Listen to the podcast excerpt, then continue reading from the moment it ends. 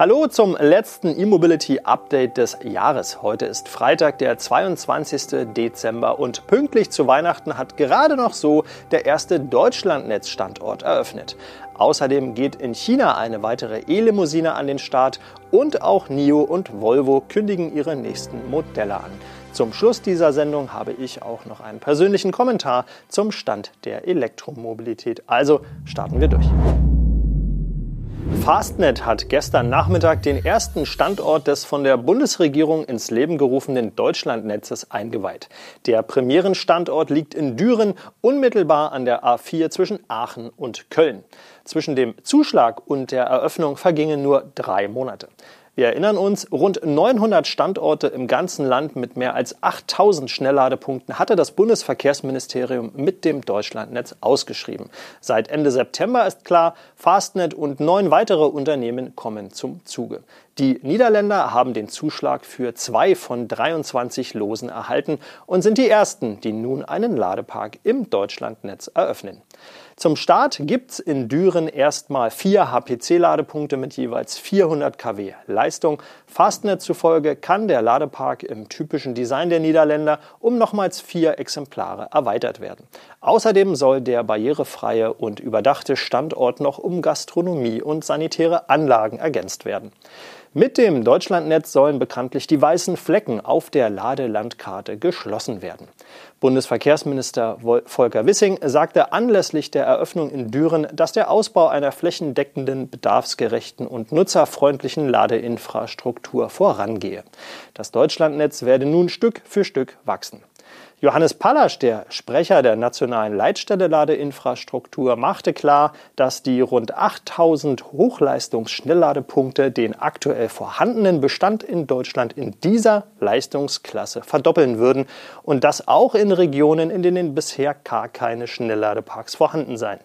Die separaten Autobahnlose für 200 Schnellladestandorte an unbewirtschafteten Rastplätzen sind übrigens noch nicht vergeben.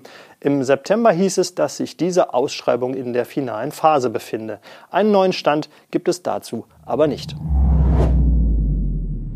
NIO arbeitet an einem neuen Elektroflaggschiff, das bereits kurz vor der Präsentation steht. Die elektrische Luxuslimousine namens NIO ET9 soll schon morgen auf dem NIO Day vorgestellt werden und damit leider einen Tag zu spät für diese Sendung. Dafür soll es der Stromer mit den Oberklasse-Limousinen der etablierten Premium-Hersteller aufnehmen. Und wir haben Glück, erste Infos verrät NIO schon vorab. Chinesische Portale berichten unter Berufung auf hochrangige NIO-Manager, dass das Platzangebot des NIO ET9 mit dem eines Mercedes Maybach vergleichbar sein werde. Technisch setzt der Hersteller auf 900 Volt Technik für kürzere Ladezeiten in Verbindung mit einer wechselbaren Halbfestkörperbatterie. Mit einer solchen hatte NIO kürzlich in einem ET7 mehr als 1000 Kilometer ohne Ladestopp geschafft. Im ET9 soll der Akku beachtliche 150 Kilowattstunden an Kapazität bieten. Das ist durchaus eine neue Dimension. Auf den Markt kommen soll der NIO ET9 trotz der kurz bevorstehenden Präsentation allerdings erst 2025. Ein Schnäppchen ist der Wagen auch nicht. Die Preise sollen bei umgerechnet rund 128.000 Euro beginnen. Reichweite hat ihren Preis. Derweil hat eine andere übrigens auch neue Marke ihre erste Elektrolimousine auf den chinesischen Markt gebracht. Die Rede ist vom Exceed Stera ES, der zu Preisen ab umgerechnet knapp 29.000 Euro an den Start geht. Die Marke gehört zum Autokonzern Cherry und verschärft mit dem neuen Modell den Konkurrenzkampf bei den inzwischen zahlreich verfügbaren Elektrolimousinen auf dem chinesischen Markt. Bei dem nun enthüllten Exceed Stera ES handelt es sich um einen vollelektrischen Mittelklassewagen von knapp 5 Metern Länge bei einem Radstand von exakt 3 Metern. Das Modell wird in China gleich in fünf Varianten angeboten. Darunter sind vier Ausführungen mit einem Motor und eine mit 2-Motoren. Die beiden günstigeren Versionen basieren auf einer 400-Volt-Architektur, die anderen drei auf einer 800-Volt-Plattform. Bei den Antrieben stehen entweder 185 oder 230 kW Leistung zur Auswahl. Und das Allradmodell kombiniert einen 123 kW und einen 230 kW starken Motor. Die Batterien gibt es in vier Ausführungen mit einem Spektrum von rund 60 bis 98 Kilowattstunden Kapazität. Damit sollen Reichweiten zwischen 550 und 905 Kilometer nach chinesischem Testzyklus möglich sein. Die Startpreise des Sterra ES variieren zwischen den eingangs erwähnten 29.000 Euro für das Basismodell und 43.400 Euro für das Topmodell. Exceed wird von Cherry als Premium-Automarke geführt. Die Präsenz des Labels soll in China im kommenden Jahr steigen.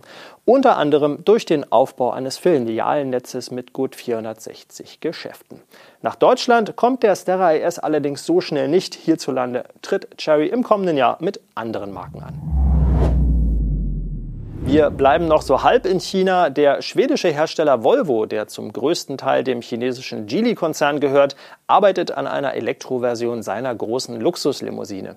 Diese soll 2025 mit dem Kürzel ES90 auf den Markt kommen.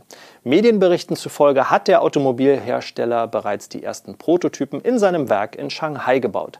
Technisch wird der Volvo ES90 wohl auf der Plattform SPA2 aufbauen und wahlweise mit einem oder zwei Elektromotoren erhältlich sein. Der Akku soll eine Kapazität von 111 Kilowattstunden brutto bieten. Nutzbar wären davon 107 Kilowattstunden für mehr als 600 Kilometer Reichweite. Die Elektroversion wird dabei etwas größer sein als ihr bisheriges Verbrennervorbild S90, das es auch als Plug-in-Hybrid gibt. Intern läuft das Projekt unter dem Namen V551. Ob das fertige Elektroauto später wirklich ES90 heißen wird, steht zwar noch nicht fest, ist aber sehr wahrscheinlich. In jedem Fall wird das Elektroauto in China und Europa erhältlich sein. Der Schwerpunkt soll jedoch auf Märkten wie den USA liegen. Im Februar 2023 war bereits durchgesickert, dass Volvo seine Limousinenmodelle S60 und S90 auch rein elektrisch anbieten und seine Palette neuer Stromer damit bis 2026 auf sechs Modelle ausbauen will. Und zum Schluss möchte ich, wie versprochen, noch einen kleinen Ausblick auf das kommende Jahr geben. 2023 geht mit dem abrupten Stopp des Umweltbonus ja etwas turbulenter zu Ende als gedacht. Ich persönlich bin übrigens nicht traurig darum. Ja, es wird im kommenden Jahr sicher zunächst eine kleine Delle bei den elektrischen Neuzulassungen geben. Mittelfristig aber kommen wir so vielleicht mal zu realistischen Preisen und echtem Wettbewerb. Ich bin überzeugt, das Elektroauto ist das bessere Produkt und wird sich auch ohne Kaufprämien durchsetzen. Die Technik ist reif für den Massenmarkt und das Ökosystem steht ebenfalls. Die Stromer für den kleinen Geldbeutel kommen ohnehin erst zum Ende des kommenden Jahres und in den Folgejahren, wenn sich die Flottengrenzwerte in der EU weiter verschärfen. Dann sind die Autohersteller gezwungen, deutlich mehr Elektroautos zu verkaufen als heute. Im kommenden Jahr freue ich mich besonders auf zwei hoffentlich bezahlbare Franzosen, den Renault R5 und den Citroën EC3.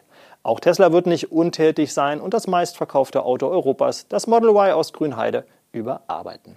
Ebenfalls aus Deutschland ist mit dem elektrischen Porsche Macan sowie dem Audi Q6 e-tron zu rechnen. Wir gehen jetzt in die Weihnachtsferien.